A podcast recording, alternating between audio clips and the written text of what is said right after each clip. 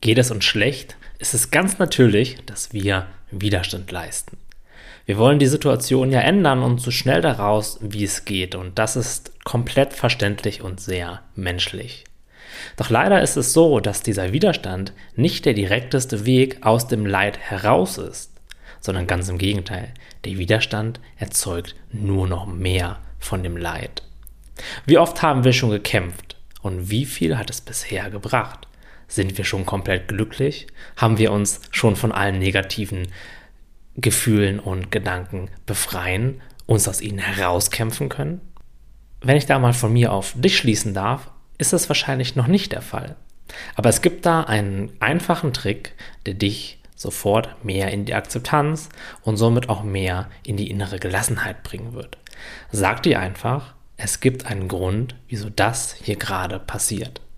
In meinen Augen schickt uns das Leben in Situationen aus diesem Grund, damit wir an ihnen wachsen, damit wir bewusster werden.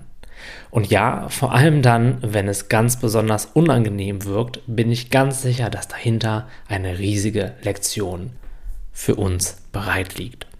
Lernen wir jedoch nicht und bleiben im Widerstand, dann wird uns das Leben immer wieder die gleichen Situationen schicken, bis wir eben das gelernt haben, was wir lernen sollen.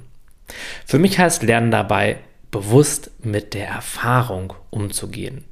Anstatt Gefühle zu unterdrücken, fühle sie akzeptierend.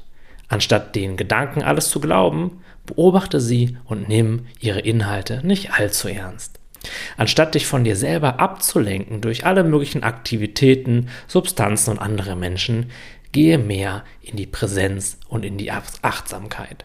Durchlebe alles, sei präsent. In dem, was dich in deinem Leben am meisten belastet, liegt gleichzeitig die allergrößte Freiheit für dich.